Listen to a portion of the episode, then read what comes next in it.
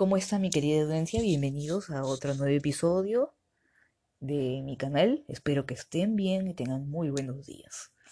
Eh, el día de hoy quisiera hablar acerca del sentimiento de culpa.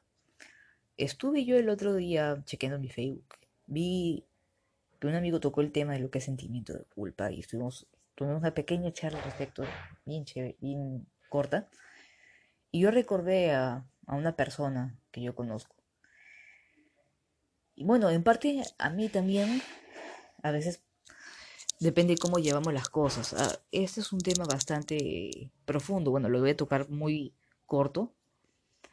Eh, normalmente, ¿qué es el sentimiento de culpa? Normalmente es llevado cuando, bueno, a veces hacemos algo malo, cometemos un error, ofendemos a alguien o comenzamos una situación que no debió ser. Eh, sentimos esa culpa de haber lastimado, dañado a alguien, eh, de haber ocasionado un problema. Y bueno, puede desaparecer cuando solucionamos ese problema, cuando le pedimos perdón, cuando ayudamos a la persona agraviada, cuando quizás eh, le encontramos una solución a, la situación que hemos originado, ¿no?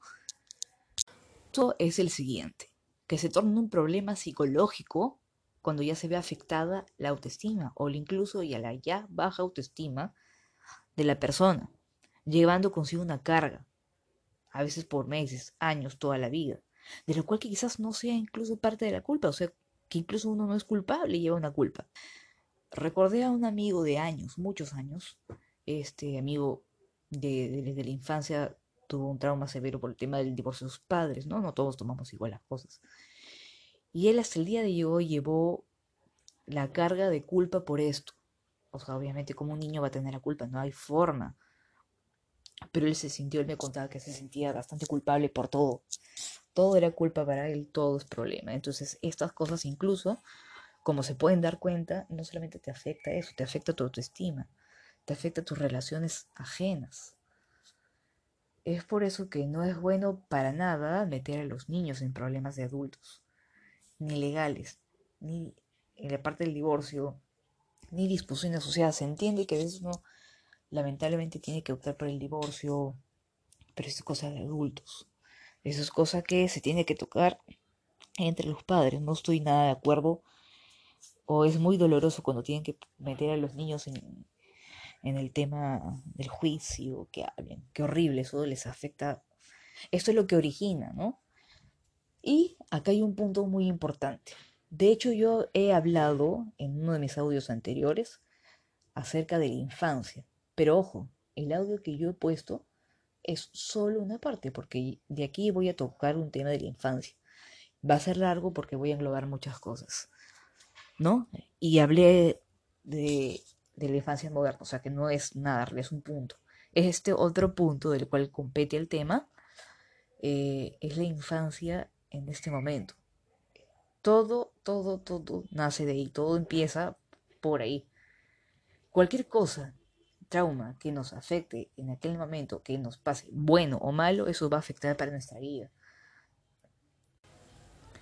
Eh, aquí cabe mencionar que así como eh, nosotros atendemos lo que es la bienestar general de los niños, o sea, no hay que ser adivino para lamentablemente como podría ser gente bastante distraída, que no tome en cuenta la salud emocional y mental de los niños.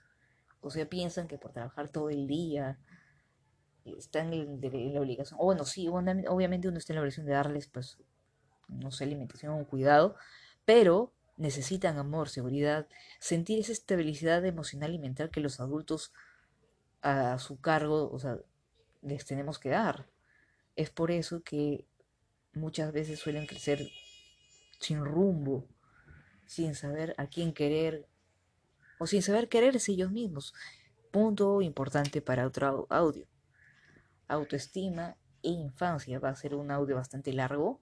Voy a tener que prepararlo mucho más, pero como les digo, el sentimiento de culpa, así como muchas otras eh, situaciones, por lo general viene desde la infancia, desde situaciones que quizás nos han afectado.